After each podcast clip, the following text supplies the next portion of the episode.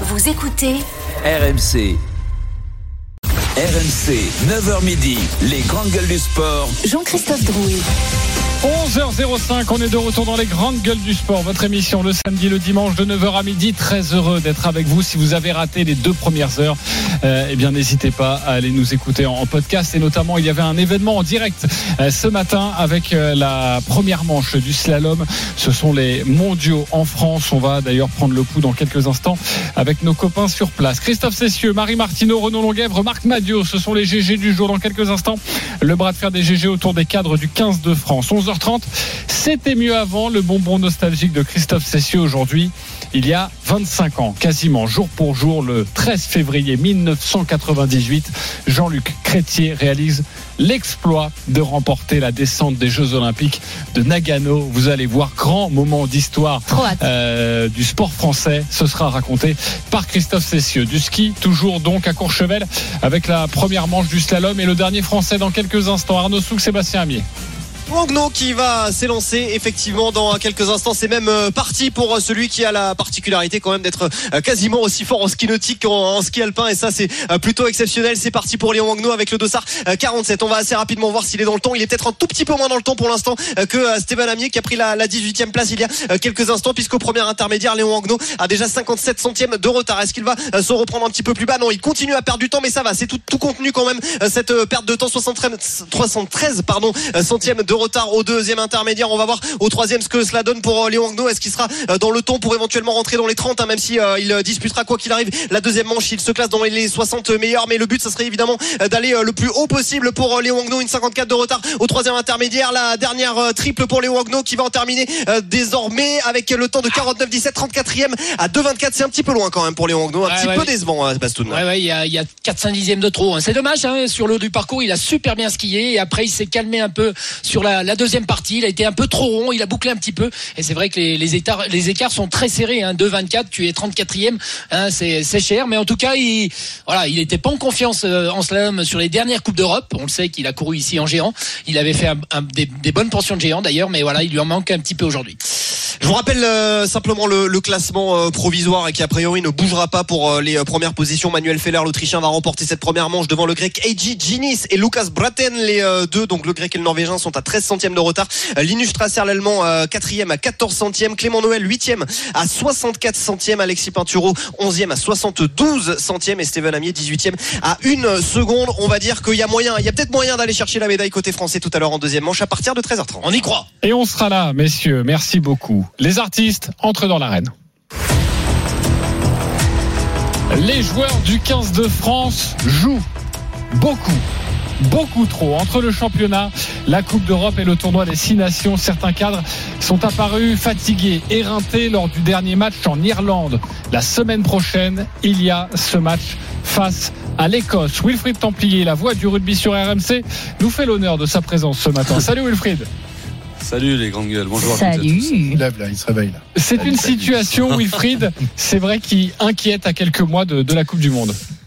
Oui, alors prenez vos petits cahiers, vos crayons, vos calculettes, on est parti pour des temps de jeu. C'est un problème récurrent du rugby français, tiraillé entre ces clubs qui représentent une économie très forte et son équipe nationale. Depuis trois ans, ces clubs-là ont fait beaucoup d'efforts hein, en laissant à disposition 42 joueurs deux semaines avant les échéances internationales et même 28 les week-ends où, où les Bleus jouent. Cette saison, il y a d'ailleurs, il y a d'ailleurs 7 journées sur les 26 du top 14 où les meilleurs joueurs internationaux sont bloqués par l'équipe de France. C'est important de le savoir quand même dans ce contexte. Ceci étant dit, euh, tu l'as dit, Jean-Christophe, les Français jouent beaucoup, trop, certainement, à peu près autant que les Anglais qui ont le même modèle, mais bien plus que les Néo-Zélandais, les Sud-Africains. Et dernier exemple en date, les Irlandais. À titre de comparaison avec eux, le troisième ligne Grégory Aldrit, a déjà disputé fin février, donc, hein, 19 matchs 1366 minutes, c'est l'équivalent de 5 matchs de plus que son alter ego Kylan Doris. 4 matchs de plus pour Anthony Gelonge par rapport à Josh Van Der Fleer. Et concernant Antoine Dupont, 6 matchs de plus que le demi-mêlée irlandais Connor Murray. Et la saison n'est pas finie. On va dire que les internationaux français ont encore une fourchette de 8 à 14 rencontres à jouer d'ici fin juin selon les parcours dans les compétitions que tu as citées. On tire la langue pour eux et on a parlé d'Antoine Dupont. On finit avec cet, cet exemple-là. Exténué après Irlande-France au point de ne pas pouvoir venir en conférence de presse. La saison dernière, Antoine Dupont a disputé au total 30 matchs 2069 minutes de jeu. Je vous prends juste les deux autres meilleurs demi-mêlés de la planète. Le néo-zélandais Aaron Smith, c'était 23 matchs, 1400 minutes.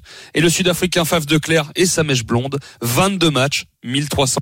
En gros, c'est simple. Dupont, la saison dernière, a joué 8 matchs de plus qu'eux en rugby. C'est énorme. Merci beaucoup, Wilfried Templier. Tu restes avec nous pour ce débat. Que doivent faire les clubs du top 14 pour le bien de la patrie? Dans le coin gauche, la team au boulot. Il faut les garder au boulot, c'est comme ça.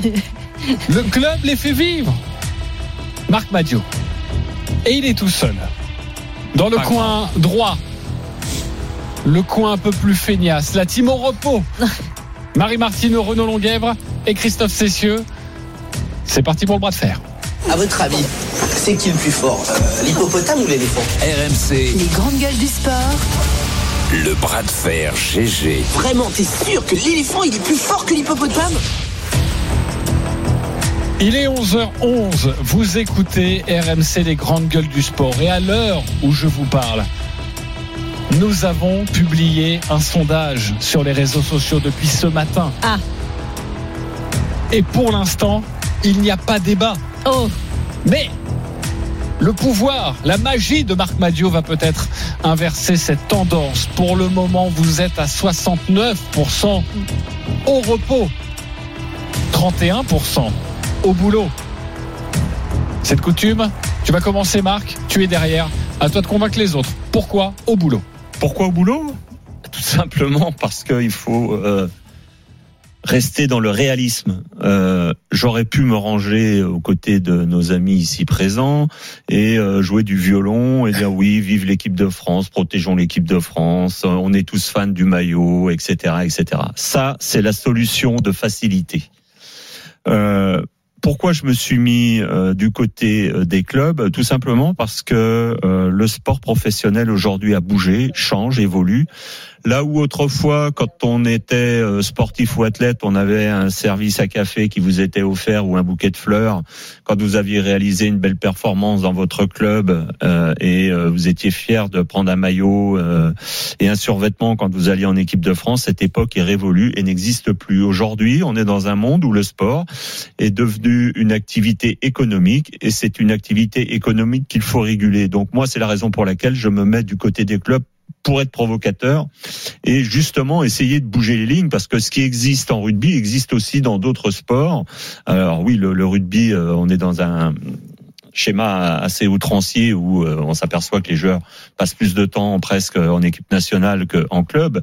Mais il n'empêche, euh, ça demande une refonte et une restructuration, une réorganisation du sport professionnel, notamment en France, parce que euh, il y a quand même un une clé de voûte, c'est l'économie de ce sport. Et l'économie de ce sport aujourd'hui, euh, qu'on le veuille ou non, ce sont encore les clubs qui permettent de oui, fonctionner mais, et mais qui Marc, mais justement, en fait, là, je te Voilà. suis pas. C'est-à-dire que les retombées économiques sur les clubs que pourrait avoir une Coupe du Non, Monde mais réussie, ça, ça, ça, c'est du violon. mais c'est pas du violon, on le si. sait, mais on, on le sait. si, alors, attends, Il y a combien de gamins qui se sont inscrits dans des clubs de, foot après France, que Zinedine Zidane très ait été joli, champion du monde C'est formidable. on le sait, a les JO ça l'année marche. prochaine en France. Oui. On a les JO l'année prochaine en France. C'est après. On demande aujourd'hui, oui, non, mais c'est après. Mais on demande à des athlètes de se préparer pour les JO. Vas-y, prépare les JO, les JO, les JO.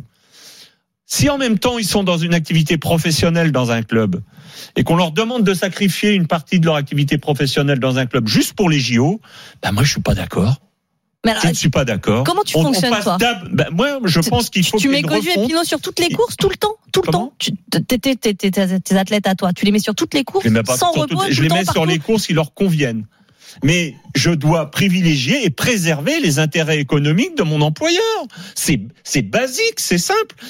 Aujourd'hui, qu'est-ce qu'il faudrait pour améliorer? Là, on on est sur le rugby. Il faudrait améliorer la situation des joueurs et réaménager le championnat français du rugby, réaménager l'utilisation des joueurs en France. Parce que si euh, on est capable de faire certaines choses en Nouvelle-Zélande ou ailleurs, Oui, mais on doit ça, être si on capable est de les réaliser chez on nous. peut pas le faire là d'ici la oui, mais fin. c'est trop on- simple aujourd'hui de dire il faut les mettre à la disposition de l'équipe de France. Seule l'équipe de France compte. Ben non, il n'y a pas que l'équipe de France. Même si je suis tricolore Mais, et supporter mais les mondiaux sont chez nous, bien sûr qu'il y a Marie Martineau, Bah, bah, je, je trouve que c'est euh, c'est c'est en- c'est inentendable ce que tu dis Marc pour plein de raisons. Déjà, on a cette Coupe du monde à la maison chez nous. Évidemment qu'il faut qu'on fasse le, le job pour que nos athlètes français puissent briller sur cette Coupe du Et monde à oui, la Je maison. suis d'accord avec Et, toi. et si ça passe par les mettre au repos, et a priori c'est vraiment le cas, parce que sinon on va les péter, c'est parce que si après on, si on les pète, ils seront ni bons à la Coupe du Monde, ni bons Oui, au club mais derrière. ça c'est la solution. Là, tu vas euh, à la solution de facilité. Mais non, je mais là, la je fais solution Johannes Beu, je où il faut refondre et réorganiser le rugby français comme d'autres sports. Non, mais Il ça, tu Oui, mais on peut pas le faire d'ici le- la mois, Monde. Tu peux pas le faire Ah dans les bah, six mois. mais non mais attends, il y a combien de temps qu'on mais, s'appelle euh, il y a Non mais beaucoup- il y a attendez, beaucoup- il y a Ah ouais, jamais dans les six mois, Non, mais c'est il y a jamais beaucoup six, de c'est choses. jamais choses. ça. Euh, Il y a il beaucoup de choses qui ont été il y a une convention, hein, les amis. Mais oui, mais bien sûr, tout il y a été Eh,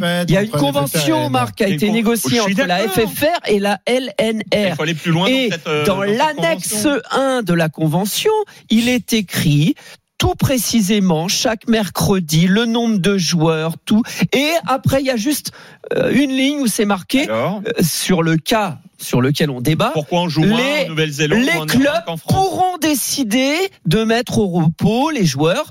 Voilà, tout simplement. Donc ça, le ça club règle pas le Parce problème. qu'en hein. Nouvelle-Zélande et en Irlande, Marc, c'est la fédération qui chapeaute système. les provinces et les Ah, championnats. et donc le- la fédération gère les joueurs internationaux aussi. Ils disent, Mais- celui-là, il joue pas ce week-end, il n'y a pas de problème, c'est eux qui décident. C'est la priorité. Et et la- tout le modèle est fait en fonction de c'est l'équipe pas- alors, nationale. la même économie on- aussi. On vient Et bien toute l'économie du rugby là-bas, le sauf que l'économie est, en perte de vitesse. L'économie en Nouvelle-Zélande, Elle est en Australie, et tout ça, il y en a 14. quasiment plus. Et tous les joueurs euh, qui évoluent en Nouvelle-Zélande, en. Australie ou en Afrique du Sud arrivent petit à petit chez nous. Donc c'est Euh, insoluble. donc, donc Ouais, c'est ça. le, le modèle économique qui fonctionne le mieux, 10 ans c'est le nôtre. Sauf que comme Ah bon pour le championnat en- anglais de, de football, tu sais qu'ils ont la, meilleure, la meilleure ligue, la première ligue. Eh bien, ça a eu des conséquences sur leur équipe nationale pendant des années. Aujourd'hui, ils sont en train de reconstruire une équipe nationale. Euh, après, euh, il y a certains clubs qui jouent de manière intelligente. Euh, je, je pense notamment au Stade Toulousain, qui de temps en temps fait reposer ses stars. Euh, Dupont, par exemple, ne joue pas Parce tout le temps avec, avec son club. Euh, en revanche, à La Rochelle, qui est entraîné par un Irlandais, comme c'est bizarre, Aldrit, euh, comme le disait tout à l'heure, euh, tout à l'heure Wilfried, 19 matchs en 24 semaines, euh, Ouais, mais il y en a cinq de l'équipe de France, en fait, hein. 1354 minutes, il est à l'agonie, Aldrit. C'est plus le même que l'année dernière. Euh, donc, donc voilà, c'est peut-être au club de, de faire comme ils peuvent, mais c'est aussi, aussi. Je suis désolé, mais au stade de l'équipe de France, de prendre ses responsabilités. Quand tu fais jouer Dupont deux fois 80 minutes, alors que tu vois qu'il est à l'agonie en fin de match la semaine dernière, tu le laisses sur le terrain, alors que tu as un remplaçant qui est capable de faire le boulot, et ben là aussi, c'est aux dirigeants et au staff de l'équipe de France de savoir préserver leurs mecs et de pas mettre toujours les mêmes euh, alors qu'ils sont exténués. Donc les responsabilités, elles sont, elles sont pour les uns et pour les autres. Et moi, je passe par euh, une refonte et une réorganisation du sport. Mais euh, euh, très sincèrement, moi, je, je l'ai, je l'ai un peu euh, parce que je savais qu'on aurait le sujet. J'ai un peu regardé la convention là qui existe. Euh, le, le préambule, il est clair. C'est gagnant-gagnant des deux côtés. On a le rugby français, c'est l'équipe de France et c'est le top 14. Le top 14, c'est un beau championnat. Bien sûr. On a un très beau championnat. Moi, hier soir, je me suis régalé à regarder Toulon-Toulouse. Euh, Il y avait de la dramaturgie. Sergio Parissé prend un carton rouge. Oui, il a perdu son père dans la semaine. mais personne Non, mais je veux dire- on aime bien le championnat, mais on a envie que l'équipe de France soit du Voilà, monde. mais, mais eh ben, la convention, elle est là pour ça. Et elle est pas mal faite. Elle est pas mal faite. Il y a, il y a cette histoire de mettre à disposition un collectif. Il y a aussi, euh, noir sur blanc dans la convention, l'obligation de bien communiquer avec des réunions en plénière entre les préparateurs physiques des clubs et les préparateurs physiques du 15 de France, avec un pilotage de... Non, non, non, Marc, c'est c'est pas mal fait.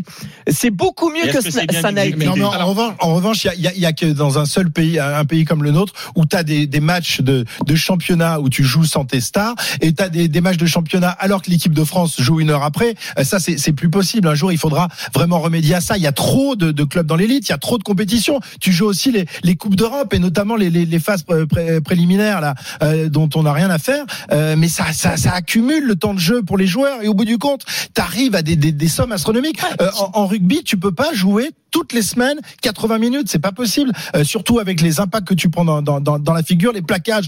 Euh, on était à combien? 271 plaquages réalisés par l'équipe de France la semaine dernière. Tu crois que le lendemain tu te réveilles euh, comme si tu, tu viens de faire un footing? Non, euh, c'est- c'est c'est- c'est un sport de combat et donc il faut préserver les mecs, mais ce soit dans leur club ou en équipe nationale. C'est un sport de combat aussi, le bras de fer des GG. C'est la mi-temps. On fait un point sur les résultats. La team au boulot, représentée par Marc Madio. était à 31% au début du bras de fer, 69% pour la team. Il faut mettre nos cadres au repos. Eh bien, Marc est en train de réussir un sacré tour de force. Mais non. Nous Ah, sommes Voilà. à 34% Il pour la team.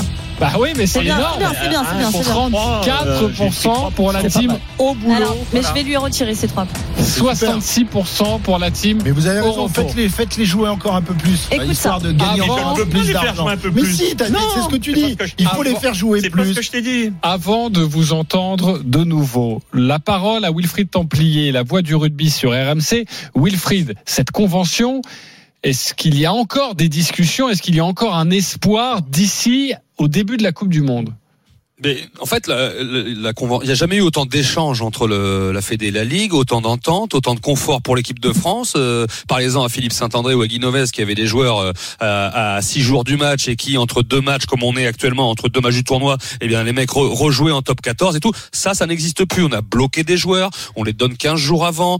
Que vous parliez des préparateurs physiques qui échangent, c'est le cas entre les clubs. Il y a une entente cordiale, mais, mais sauf que il y a, y a toujours le même, ce même nombre de matchs, euh, comme vous dites, et qu'on soit on décide de réduire l'élite française de 14 à 12 de, ou mais il y aura toujours des clubs qui n'ont pas d'internationaux qui ont besoin de recettes de nombre de matchs à domicile pour survivre. Et, et soit on enlève les phases finales mais c'est barrage demi-finale finale mais euh, pour faire un championnat comme au foot avec le premier Ouais.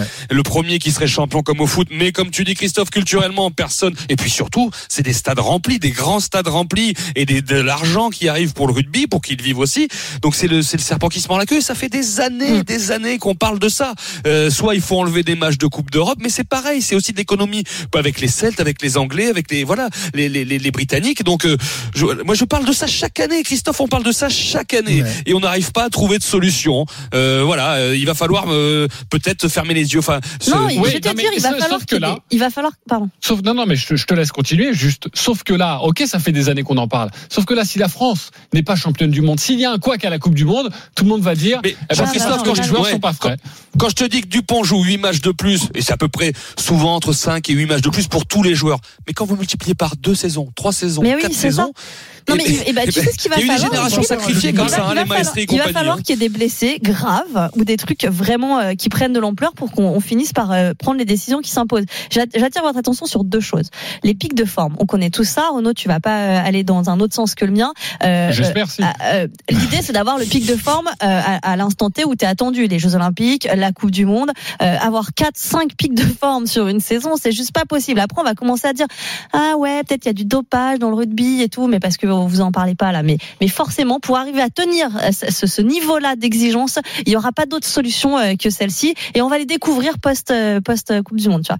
Et la deuxième chose, que je, voulais vous dire, être en méforme euh, quand tu fais du vélo ou du biathlon ou, ou, de, ou du, du 110 mètres c'est quand même pas la même chose que d'être en méforme quand tu fais du rugby. Parce que tu es tout seul. Éventuellement, tu te fais un claquage sur un contre-la-montre ou tu sautes une haie et puis tu te tords une cheville. Quand tu es en méforme en rugby, tu te mets pleine face des mecs qui eux sont pas en méforme en face. Et ça a des conséquences physiques qui sont quand même vraiment compliquées et, bien autres que si tu fais un sport euh, euh, où il n'y a pas de, de, de- de combat. quoi. Bah, on va Donc, demander à Michel Simès qu'il en Attention, pense attention. est-ce que tu es d'accord Renaud Longuet Euh, sur sur pas mal de points, je suis assez d'accord. Après, attention parce que dans les sports co, la notion de pic de forme que tu connais toi dans les sports individuels, Mhm. elle est déjà remise en cause par le fait qu'il y a 38 matchs, euh, un championnat. euh, T'es censé être au foot, top le temps. basket, euh, bah oui, t'es es censé, tu joues ta finale tous les week-ends. Donc déjà ça, et ça depuis gamin. Donc tu vois, c'est aussi des cultures qui sont approche. différentes. C'est pas la même approche. Ouais. Et euh, donc ça, ça c'est le, le, le premier point. L'autre point. N'oublie pas qu'on mais- est dans la même team quand même, s'il te plaît. hein. Oui, oui, on est dans la même team. Non, mais bien après, Mais il, est, il est à côté de moi. après, si, si tu veux, moi, si tu veux qu'on gagne la Coupe du Monde, bien évidemment, moi je suis d'accord, c'est que euh, l'idéal, c'est que tout le monde arrive Je frais. veux qu'on protège les Trois athlètes. mois, Je veux surtout ça. Trois mois qu'ils arrivent frais dans la tête, frais dans les corps. Trois mois avant, tu les mets dans les mains de Thibaut Giroud. Lui, lui, Ouais, mais ça va pas être il va, cas. il va te Ça les va le planifier, te les coque. Ça, c'est le, ça, ça, c'est le, le dream. C'est le rêve. Hmm. Tu vois, d'arriver. Bon, la convention, elle en parle aussi. Oui, ils vont là- avoir là, quand cette- même, là, ils cette préparent. année, oui, mais cette année, par exemple, en- entre la, la, la, la finale du championnat et le début du stage de l'équipe de France, il y a combien de jours, euh, Wilfried? Euh, Une Ah, semaine, je crois, entre, entre les deux. Donc, euh, Oui, tu- parce qu'il y en a qui seront en vacances avant, qui n'iront Ouais. pas jusqu'en Ah finale, mais il faut leur donner euh, trois, quatre semaines pour les pour les finalistes, par exemple. Donc il y a il y a, il y a moins de deux mois et à peine deux mois de préparation entre le rassemblement vraiment au complet et le, Et le c'est- premier match. Et c'est moins, beaucoup moins que les euh, fois précédentes où on disait l'équipe de France arrivait justement à reconstruire son groupe parce que le stage était très long. Euh, ils sortaient éreintés de la saison, mais ils avaient trois mois de préparation où on les, on les, on, on tempérait quand même les, les entraînements. Mais là, il va, il va pas falloir tempérer parce que t'as que deux mois pour te préparer euh, pour la pour la Coupe du Et Monde. il y a Ça quatre matchs chaud, hein. amicaux, ils se sont Quatre prévus matchs quatre. amicaux, Moi je trouve ça bizarre, Ouais, mais c'est beaucoup, au mois hein. d'août. Ouais. Alors, Ouais. le, le- L'autre, euh, l'autre truc aujourd'hui dans le très haut niveau dans les sports co, c'est l'individualisation, parce que ils arriveront pas tous Au même dans, état, dans le même les, état, dans les mêmes états et très souvent dans des sports comme ça, qu'est-ce qui octroie le repos? Les petites blessures. Les, les petites blessures des fois, eh ben elles, sont, elles peuvent être salvatrices Ouais. euh, parce qu'elles octroient deux trois semaines de récupération et Le et- problème, et c'est que tu, tu, reprends des, des joueurs qui sortent à peine de blessure et tu les remets sur le terrain. Ils se reblessent directement. Ça a été le cas avec Villiers, par exemple. Donc, il faut aussi les mecs leur laisser le temps quand ils reviennent de blessure de pas les remettre sur le terrain immédiatement. Et on a l'impression qu'ils veulent forcer les choses euh, pour avoir tous tout, le- tous leurs mecs immédiatement. Et la semaine dernière, on avait Gaël Ficou dans Bartoli Time, Gaël Ficou, centre du 15 de France, qui nous disait, bah euh, oui, oui, c'est vrai qu'on est un peu fatigué, mais c'est pas moi qui gère le calendrier, ça dure Ouais. depuis des années, c'est ce que dit euh, Wilfried Templier. Donc euh, moi tout seul, je pourrais rien changer. Ce sera comme ça, et on espère que notre équipe de France sera en forme. En tout cas, on alerte comme on peut aussi dans les grandes gueules du sport. On apporte comme ça notre pierre à l'édifice. La fin du bras de fer des GG avec Marc Madio, bah, il faut les laisser au boulot. C'est aussi le rôle des clubs. Et les clubs ne vont pas se priver de, leur interna- de leurs internationaux. Bon, Marc n'a pas parlé dans cette deuxième période euh, du bras de fer des GG, donc il a perdu un petit peu de points. C'est Nous la sommes domination. à 32%, Il a- 68% Il a connu pour une les embellie, laisser. euh, une embellie. Oui, mais tu passagère. sais, quoi. même avec le silence, je maintiens un écart. C'était une échappée, mais c'était chasse-patate. Ouais, il a dû ça. rentrer Ouais, il, a, dans il a- le- il a joué, en, en- en chasse-patate, là, il s'est fait rattraper par le peloton. le Exactement. peloton, là. Merci beaucoup Wilfried Templier d'avoir été avec nous ce matin dans les grandes gueules du sport. On te retrouvera très vite. Se reposer aussi, sur, parce qu'il est fatigué. Il a sur trop, de temps d'antenne. Et puis il y a, y a UBB ce soir. Tu 25 fais le match UBB compteur. Clermont ce soir, non? Non, je suis Non, sur le foot. C'est toi. Aurélien Tiersin. Ah mais oui, Toulouse, Marseille. Marseille, évidemment, on t'embrasse, mon cher Wilfried. On te retrouve donc ce soir. Euh, un petit son, quelque chose à vous faire écouter. On a vécu à partir de 10h en direct le slalom, la première manche, ce sont les mondiaux euh, de Courchevel. Euh, Clément Noël a terminé huitième de la première manche à 64 centièmes du leader Manuel Feuer. Il veut y croire, Clément Noël, à une médaille. On l'écoute. Non mais si, si on prend pas ce risque, je vais arriver en bas euh, et je vais faire un top 10 et je m'en fous complètement de faire un top 10. J'ai pas besoin d'un top 10 au championnat du monde. J'ai envie de ramener une médaille, euh, surtout devant ce public. Donc euh, voilà, je vais prendre le risque à la deuxième manche et c'est pas parce qu'on prend des risques qu'on fait n'importe quoi. Je crois qu'il va prendre la formule va envoyer- offensive. il va envoyer du Clément. Noël. Ce sera à partir de 13h30 à suivre sur RMC. Je vous rappelle aussi l'autre événement, c'est à partir de 13h, la rencontre entre le Paris Saint-Germain et Lille. Après-midi de feu sur RMC. Restez bien avec nous. Surtout dans quelques instants, restez bien avec nous. Le bonbon nostalgique de Christophe Cessieux. Ah oui, oui, oui. C'était mieux avant, 13 février 98, l'exploit de Jean-Luc Crétier à Nagano. À tout de suite sur RMC. RMC, les grandes gueules du sport. 9h midi. Jean-Christophe Drouet. 11h32, toujours avec Christophe Cessieux, Marie Martineau, Marc Madio, Renaud Longuèvre. Dans une dizaine de minutes, c'est à vous de jouer, les auditeurs. Vous composez le 32-16. Vous n'êtes pas d'accord avec une GG C'est simple, vous venez lui dire. Beaucoup de débats engagés dans cette émission, le 15 de France, il y a quelques instants. Et l'épuisement des, des cadres de notre équipe. On a parlé à 9h du sort de Christophe Galtier, qui joue à 13h face, au, face à Lille avec son équipe, le Paris Saint-Germain. Euh, Est-ce qu'il peut être viré avant la fin de la saison Est-ce que vous y croyez? Vous avez opposé des arguments. On a évoqué aussi le retour de Christophe Furios à l'UBB, le slalom qui était en direct. Bref. Venez nous dire, venez affronter une GG. Pour cela, vous composez le 32-16. Tous les dimanches à 11h30, Christophe Cessieux nous compte un moment d'histoire. Les GG, Restez donc surtout en piste Fangio et Brooks. Mais Fangio devait l'emporter. Les avant-français ressortent le grand jeu, Douis en tête. Douis, c'est le pelé de l'équipe française. c'était mieux avant. Il y a 25 ans, quasiment jour pour jour, le 13 février 98, l'exploit de Jean-Luc Crétier. Ce vendredi 13 février 98, le soleil est enfin là, de retour sur les sommets enneigés du mont Karamatsu, cette montagne majestueuse qui domine la station de ski d'Akuba au cœur des Alpes japonaises. C'est même une tempête de ciel bleu qui illumine la piste de descente des Jeux Olympiques de Nagano. Enfin du soleil et enfin une course pour les grands fauves que sont les descendeurs qui depuis cinq jours maintenant rongeaient leurs freins attendant une éclaircie qui semblait ne jamais vouloir venir. Le mauvais temps a eu raison une nouvelle fois de la descente masculine. C'est le troisième report et les nerfs des champions sont à rude épreuve. Une fois de plus, c'est c'est le brouillard, la pluie. Et bon, c'est- c'est comme ça, c'est vrai que ça, ça commence à faire un peu long. Et on commence à être vraiment pressé par, par le programme. Donc c'est c'est de plus en plus inquiétant. Une météo cataclysmique qui, à 9000 km de là, dans les studios de Canal+, inspire les guignols de l'info.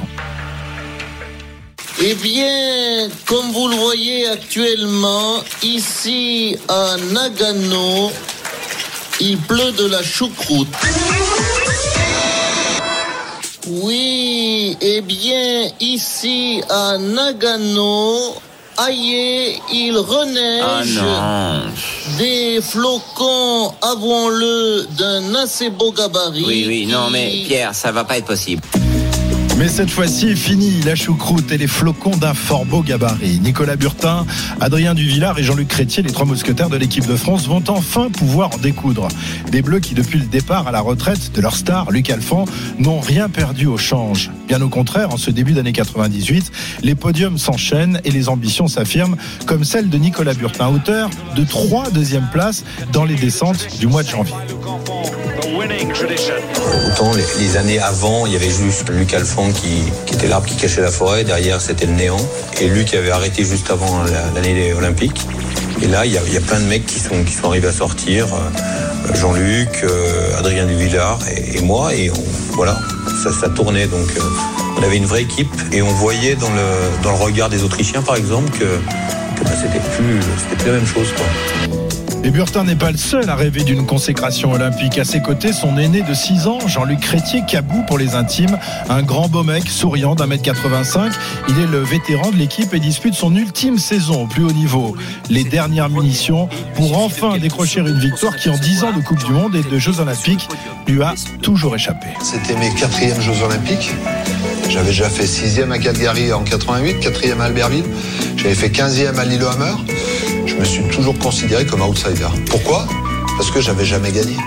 Mais si l'équipe de France a de l'allure, elle fait tout de même figure de naine des neiges aux côtés des membres de la Wonder Team autrichienne, les Trinkel, Schifferer, Straubel et surtout Hermann Mayer, Herminator, l'équivalent sur deux planches d'Arnold Schwarzenegger. Et comme son compatriote, Mayer écrase tout sur son passage. À seulement 26 ans, il compte déjà 11 victoires en Coupe du Monde, dont 8 décrochées depuis le début de la saison. Son ambition sur ces Jeux de Nagano est simple, il veut faire mieux que Kili, triple champion olympique 30 ans plus tôt à Grenoble, et pour cela dispose de quatre cartes maîtresses dans son jeu, G en super G combiné, et pour débuter la plus belle et la plus prestigieuse de toutes, la descente olympique. Il est désormais un peu plus de midi. Sous le ciel bleu d'Akuba, les préparatifs se poursuivent. Pendant que les dameurs lissent une dernière fois la piste, les descendeurs, eux, s'apprêtent à enfiler leur combinaison plombée. Une véritable seconde peau conçue au millimètre près. Et là, soudain, le visage de Crétier blêmit lorsqu'il ouvre son sac. Adrien Duvillard, son coéquipier, raconte la suite. Et puis euh, Jean-Luc qui met la main dans le sac, il n'y a pas de combinaison. Il avait lui oublié de la mettre dans le sac. Pas de combinaison. Là j'ai mis mon, mon Jean-Luc qui est passé du, au blanc transparent là. J'avais toujours une deuxième combinaison avec moi au cas où la, celle que je mets casse quand je la mets. J'ai dit tiens Jean-Luc c'est ton jour de chance, euh, j'ai une combinaison pour toi. Je fais 1m85, je faisais 102 kg. Euh, Adrien fait 1m67 pour 70 kg. Voilà. On était à 20 minutes du départ. Je dis bon bah écoute ouais on essaye. J'ai réussi à rentrer dedans avec l'aide de trois personnes quand même, sans faire exploser les coutures, sans faire exploser la, la fermeture éclair. Si Kabou, engoncé dans une combinaison trop petite, attend avec appréhension le départ, il a eu le temps auparavant d'aller reconnaître le tracé une dernière fois le matin même. Et lors de cette reconnaissance, Crétier, le vieux renard de la Plagne, a décelé un traquenard. Le matin même, à l'inspection, en partant du même endroit que les autres inspections, je suis arrivé avec euh, peut-être 10-15 km heure de plus sur la cassure. Il a fallu que je freine pour m'arrêter. Alors que les, précédentes inspections, on poussait pour arriver au même endroit. Donc moi, j'avais pris cette décision de volontairement ralentir pour justement mieux anticiper et mieux négocier ce passage délicat. Crétier va-t-il tenter un coup de bluff? Flanqué du dossard numéro 3, c'est à 13h30 précise qu'il s'élance pour une partie de ski en l'air de près de 2 minutes sur les 3 km 500 de la piste. Numéro 3, Jean-Luc Crétier. Et tout le monde veut la médaille et moi je peux vous dire que je suis en train de pousser avec lui. On va tout de suite voir ce que fait Jean-Luc dans ce passage parce que ça aussi c'est de la confiance. Après une quinzaine de secondes de course, le voici déjà dans ce passage qui pourrait tout changer. Au bout de cette ligne droite, il va falloir sacrément serrer à gauche pour ne pas s'envoler dans les filets. Alors qu'Abou quitte la position de recherche de vitesse, se relève, tel un skieur du dimanche, avant d'enquiller à gauche. Il rentre un tout petit peu prudent là-dedans. Jean-Luc qui a dû entendre euh, voilà, qui a intelligemment, je dirais, un petit peu levé le pied avant ce passage. C'est ce qui me permet de négocier au mieux ce mauvais virage à, à l'entrée de la descente. Et après, je n'ai fait que manager cette avance euh, jusqu'en bas. Dans l'affaire, il n'a quasiment rien perdu. Sa trajectoire est même idéale pour gagner le bas de la piste. Une minute plus tard, après une frayeur sur le dernier saut, le voici dans le chose final. Le tableau d'affichage se met au vert. Cabou est en tête. Au sud 23, magnifique. Il va falloir aller le chercher. Une seconde 23 d'avance pour le Français qui tout sourire lève bras et bâtons au ciel. Oui, Cabou a fait un truc. Suffisant pour décrocher une médaille À ce stade, impossible à dire. 40 coureurs doivent encore en découdre avec la piste. Débute alors une longue, très longue attente. Vous n'avez plus votre destin entre vos mains, en fait. Vous, vous avez fait le, job. Le résultat dépend de ce que vont faire les autres. Et donc, le- les deux heures d'attente dans la raquette d'arrivée ont été, euh, je crois aussi éprouvantes que la descente elle-même. Tout juste remis de ses premières émotions, Jean-Luc rengaine son sourire pendant que ses yeux sont attirés par l'écran géant là-haut. Dans la cabane de départ, voici que se présente Herminator en personne. Dans l'air d'arrivée, la tension est maximale. Mayer va faire le show. Hermann Mayer, l'autre monstre autrichien.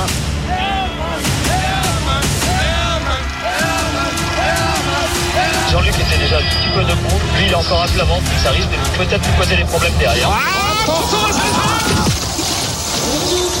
Il a pris une, bûche monumentale. La chute du siècle pour le dossard numéro 4. Le chiffre de la mort au Japon. C'était une chute, j'ai jamais vu ça. Moi non plus, j'ai pas pas, le souvenir d'avoir vu un skieur de ce niveau-là se mettre une telle tarte. Luc Alphand et tous les observateurs sont bouche bée. Herminator, lancé à plus de 100 km heure, vient de prendre la gamelle du siècle, la plus impressionnante de l'histoire du ski.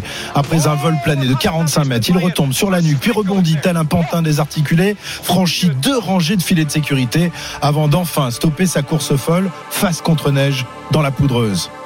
Après quelques interminables secondes, Herminador, tel son modèle, le cyborg, bouge enfin la tête. Il est toujours en vie. Quelques années plus tard, il racontera sa mésaventure à Vincent Alix dans le documentaire La Porte Bonheur diffusé sur Canal+. J'ai d'abord relevé mon masque. Mon premier souci a été d'enlever la neige. J'en avais plein la bouche et j'ai dû la cracher. Puis j'ai regardé mon épaule gauche parce que je me suis dit, elle est sortie. L'os est sorti. Mais non, tout allait bien. Alors j'ai regardé à droite et là aussi, j'ai vu que ça allait. J'ai testé le genou, tout fonctionnait. Alors je suis remonté lentement à pied. Fidèle à sa légende, Mayer a foncé tête baissée vers le piège que Crétier avait habilement su déjouer en se relevant. Mais Mayer ne sera pas le seul à commettre cette erreur fatale. Durant les deux heures que durera la course, 12 autres descendeurs ne franchiront jamais la ligne d'arrivée. Parmi eux, le français Adrien Duvillard, celui qui avait prêté sa combi à Crétier, mais qui n'a pas voulu écouter les conseils donnés par son copain à la radio. Ok, d'accord, donc ce virage-là, on va le faire tranquillement, tout ça, mais c'est même pas tranquille qu'il faut le faire, il faut les freiner, quoi. Donc moi, j'avais l'information, mais une fois, qu'une fois que en course, j'ai bah, j'ai tout oublié, quoi. C'est-à-dire qu'une fois que je suis en course, freiner, c'est pas possible, quoi. Je, ne pouvais pas faire ça, je ne savais pas faire ça. Un à un, les concurrents viennent buter sur le chrono de Cabou ou tombent dans le piège de cette courbe traîtresse. Il ne reste désormais plus qu'un seul concurrent dangereux. Il porte le dossard numéro 20 sur une combinaison entièrement jaune canari. Le Canadien Stemle est un survivant de la descente, lui qui 9 ans plus tôt avait bien failli laisser sa peau sur la série de Strife de Kitzbühel. Mais aujourd'hui, Stemle a retrouvé sa condition il joue le tout pour le tout. Au premier intermédiaire, il est devant. A environ un dixième de seconde d'avance sur Jean-Luc Chrétier. À l'intermédiaire, à la moitié de la piste, il avait une seconde d'avance sur mon temps. Je vous laisse imaginer que en bas, d'un seul coup, vous mettez à transpirer alors que ça fait deux heures que vous n'avez rien fait à part rester à attendre.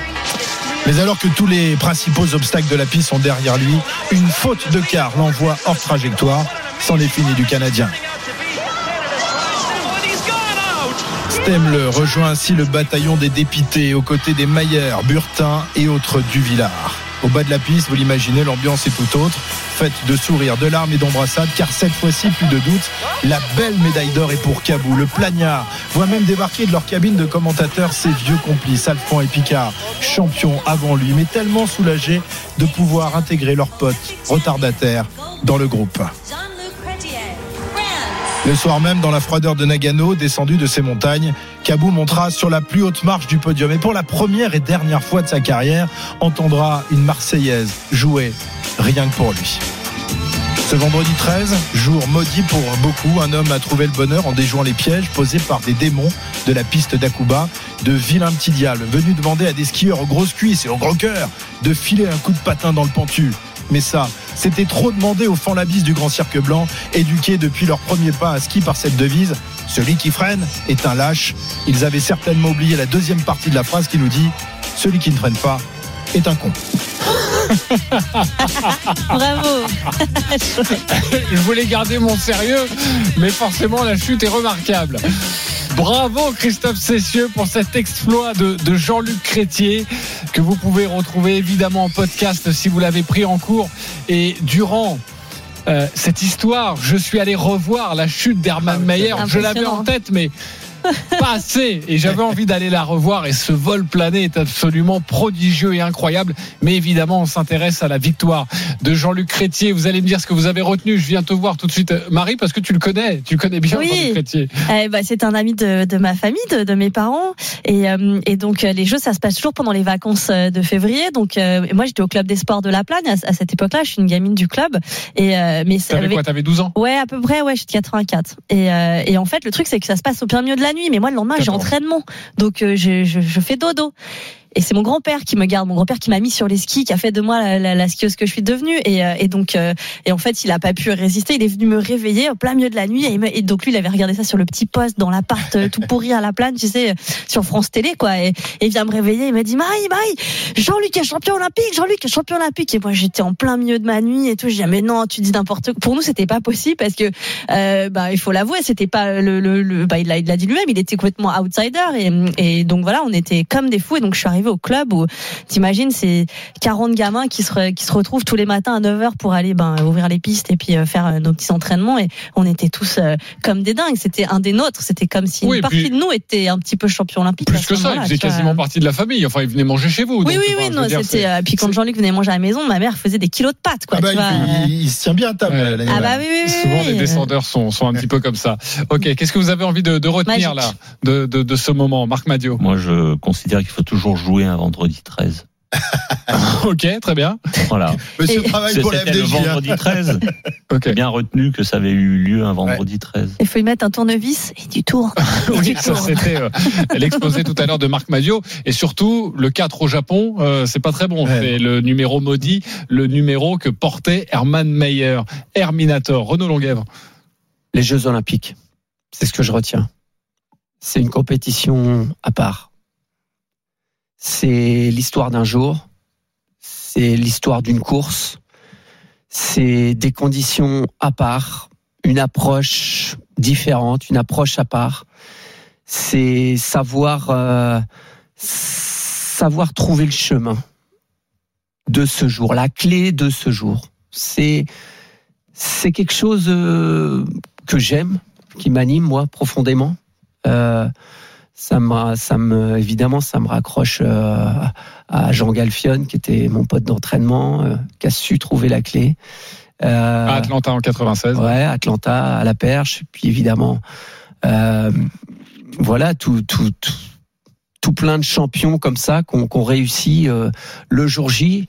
à- et et c'est important parce qu'on a les JO l'année prochaine chez nous. Donc, euh, Bah, va l'expliquer à la, à la, à la NS. Que, Ok, que alors, c'est ça. on- Non mais non mais non mais c'est va- un vrai débat. Oui, on n'a va- pas le temps, mais Ah, c'est non, dommage. on va on en parler, on va en parler. entamer ce débat, mais promis, on en parlera déjà longuement pendant la pub qui va durer je une vais minute surtout 20. en parler à mes sportifs israéliens. Exactement, Ouais, Claire j'avoue. Fugère, la haute performance pour l'athlétisme euh, pour l'équipe d'Israël. Euh, Merci beaucoup Christophe Cessieux euh, et vous pouvez retrouver évidemment tous les C'était mieux avant euh, en podcast et donc celui-ci avec Jean-Luc Crétier. 11h48, on se retrouve dans quelques instants. C'est à vous de jouer les auditeurs, le 32-16 pour affronter GG. J'ai déjà Eric et Stéphane qui nous appellent. À tout de suite sur RMC. RMC, les grandes gueules du sport. 9h midi. Jean-Christophe Drouet. 11h50 de retour dans les grandes gueules du sport à partir de midi les paris RMC autour notamment de la rencontre Paris Saint-Germain Lille c'est à 13h on vous donnera la composition des deux équipes composition évidemment du Paris Saint-Germain et on en débattra avec la Dream Team des paris mais tout de suite c'est à vous de jouer les auditeurs RMC. Les grandes gueules du sport. Et vous Eric nous appelle au 32-16 salut Eric Oui, bonjour. Salut Eric. Euh, Eric euh, très heureux de, de t'avoir dans les grandes gueules du sport tu veux t'attaquer à qui ce matin? Non, moi, je veux juste m'attaquer mais à Monsieur Madio, en plus que personne que j'apprécie beaucoup, hein, très bon professionnel au niveau du vélo. Mais bon, qui, quand on connaît pas, on parle pas. Merci. Ah ben voilà. non, Vas-y, c'est L'historique est très facile en Coupe du Monde. Vous prenez de 87 à la dernière, les Sud-Afrique 3, Néo-Z 3, Australie 2. Bon, l'Angleterre, ils en gagnent une avec un avocat et deux faux témoins. Et Oh. après, terminé. Après, c'est très facile. Les pays, de- de- les pays du Sud, ils jouent moins. Dans le débat, il est Bah oui, on est d'accord. Il y avait une étude qui avait été faite, je me rappelle, Richie Mako, je crois qu'il en a gagné deux, hein. par rapport à Thierry Toussotoir, dans sa carrière, euh, Mako a joué, je pense, deux saisons de plus. On parlait pas de match, on parlait de saisons de plus. Voilà, donc. euh, Mais on est d'accord. Donc voilà. Alors dans les clubs, il faut protéger, on les met dans la glace, et il faudrait bien qu'on a gagné un petit peu cette Coupe du Monde, parce qu'on a présenté trois fois l'examen, trois fois perdu. Donc euh, après, Monsieur Madiou, champion de vélo, là, là, j'ai même rien, rien à dire. Ok, mais consultant rugby, on attendra un petit peu, si j'ai bien compris. Alors, il va répondre, Marc Ah non, Madio. pas un petit Je, je rapp- je rappelle, je rappelle que notre débat, c'était sur les cadres. Faut-il les, les reposer? En tout cas, le point de vue des clubs. Est-ce qu'il faut les mettre au boulot ou est-ce qu'il faut les mettre au repos? Et toi, c'était le boulot, forcément, parce que c'est l'objectif des clubs. Vas-y, tu peux, c'est- tu C'est peux parler, l'objectif des clubs. Après, euh, je savais pertinemment qu'en prenant cette posture ou cette position, euh, j'allais m'attirer des foudres. Moi, je suis plus, enfin, euh, par rapport au rugby, mais comme par rapport à d'autres sports, je pense qu'il faut aussi servir de sonnette d'alarme par rapport au fonctionnement du sport français. Et on a quand même, on en parle hors micro, on a quand même des gros soucis de fonctionnement et d'organisation du sport en France qui n'a pas été réformé depuis les années 60 avec le général de Gaulle. Ah, enfin Je, je me suis dit, Voilà, non, je- je 11h53, savais que ça allait faire plaisir. tu parles pas du général de Gaulle et franchement, j'étais un petit peu déçu. Euh, merci, Eric, d'avoir été avec nous. Excellente grande gueule. Tu nous rappelles euh, quand tu veux, hein, surtout quand il y a Marc Madio. je, je suis à l'affût quand il y a quelques conneries. tout. Bah, écoute, Énorme. on est là pour t'accueillir. Merci à toi. Stéphane nous appelle au 32-16. Salut Stéphane. Oui, bonjour. Salut. Alors Stéphane, euh, va falloir faire aussi bien Eric. Déjà Stéphane, tu veux, tu veux t'occuper de qui ce matin? Alors moi, je, pareil, hein, je vais revenir sur, ce- sur- sur le sujet du, du top 14 de l'équipe de France de rugby.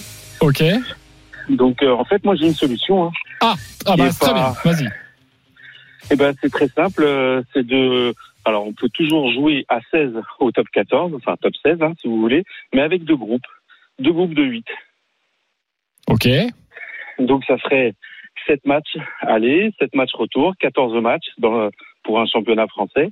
Donc, la possibilité de pouvoir faire les matchs de Coupe d'Europe comme on en a envie, puisqu'il y aura assez de calendrier à cette place.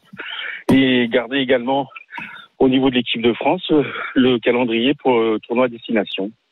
Ok, le- les deux poules de 8, là, vous êtes convaincus Non, mais c'est, Ah, ce serait un Ah, comment retour, tu fais un les retour aux années Et 70. ça, ouais. serait, ça serait un retour, mais ce serait pas un retour négatif. Mais oui, mais tu Voilà. sais, pour les, pour les diffuseurs, je pense que ce serait vraiment pas une, euh, pas une bonne idée. Pourquoi? Va demander ça à Eric Bay, tu vas voir ce qu'il va te, te répondre. Non, c'est, c'est beau. Déjà que Oui, le, championnat, pour les sportifs. déjà que le championnat tout au long de la saison a du mal, a du mal à intéresser les, les, les gens parce que euh, tu sais que tous décident dans, dans les phases finales. Donc déjà arriver à faire vivre un championnat tout au long de la saison, avec des matchs où tu as des impasses qui sont faites par certains clubs quand ils vont jouer à l'extérieur. Là, si tu mets en plus deux poules, mais tu Ben, perds complètement l'intérêt du championnat. Il y aura, il y moins d'impasse puisqu'il y aura moins de matchs. Donc euh, les, les équipes sont pas obligées de faire un impasse, bien au contraire, puisque s'ils veulent gagner, ils veulent gagner le championnat et se qualifier pour les phases finales, ils seront obligés de pas faire d'impasse, puisqu'il y aura moins de matchs. Ouais, mais Donc écoute, moins de euh, points à récupérer. Mais oui, mais tu prends les clubs au, au porte-monnaie parce que moins de matchs, moins de recettes. Ah bah de toute façon, Non, ça va coûter de il y aura les matchs de Coupe d'Europe et il y aura, il y aura le tournoi destination. Ouais, pas pour tout soit le on monde. fait- soit on fait, soit on fait, soit on fait un calendrier qui favorise les joueurs, soit on fait un calendrier qui favorise les clubs. Mais on peut pas, on peut pas faire, on peut pas faire les deux. Tu as C'est raison. impossible. Moi, je suis Ah, mais la LNR, la, la Ligue nationale de rugby, elle laissera jamais faire un- un- une réforme qui va appauvrir le club. Pas Ouais, possible. bah, en tout cas, euh, ce qu'on entend souvent, c'est réduire, pas forcément faire deux poules, mais Oui, passer, passer à à 12. 12, ouais, mais Pourquoi pas aussi, à a 10 des- Mais là, le, le diffuseur, euh, en l'occurrence Canal+, risque de, de, de là, faire un petit peu la tête. Et, et là, c'est surtout les, les, les, les clubs qui veulent pas qu'on passe à 12 parce que euh, quand tu joues en Pro D2, c'est pas du tout la même économie qu'en qu'en top 14. Hein. Donc, euh, ils sont arc-boutés sur la, la position du 14, même s'il y a certains grands clubs qui aimeraient bien passer à 12. Mais les clubs qui sont un peu moins huppés, un peu moins d'argent, ne veulent surtout pas passer à Mm. Merci euh, Stéphane de ta proposition. En tout cas, on va la transmettre à, à qui de droit euh, À Bernard Laporte? Ah non, c'est plus lui.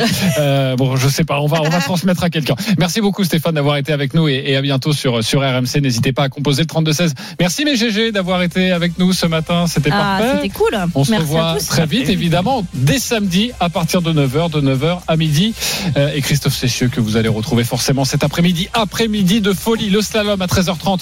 La deuxième manche avec nos Français, euh, Clément Noël qui est 8e, euh, Alexis Pinturo 11e, et puis le, le, le fiston de, de Bastoun de Sébastien Amier, Steven Amier, et lui. 18e, on va suivre ça. Et puis à partir de 13h, PSG Lille, le coup d'envoi, on en parle dans quelques instants dans les paris RMC. Allez, à tout de suite. RMC jusqu'à midi. Les grandes gueules du sport.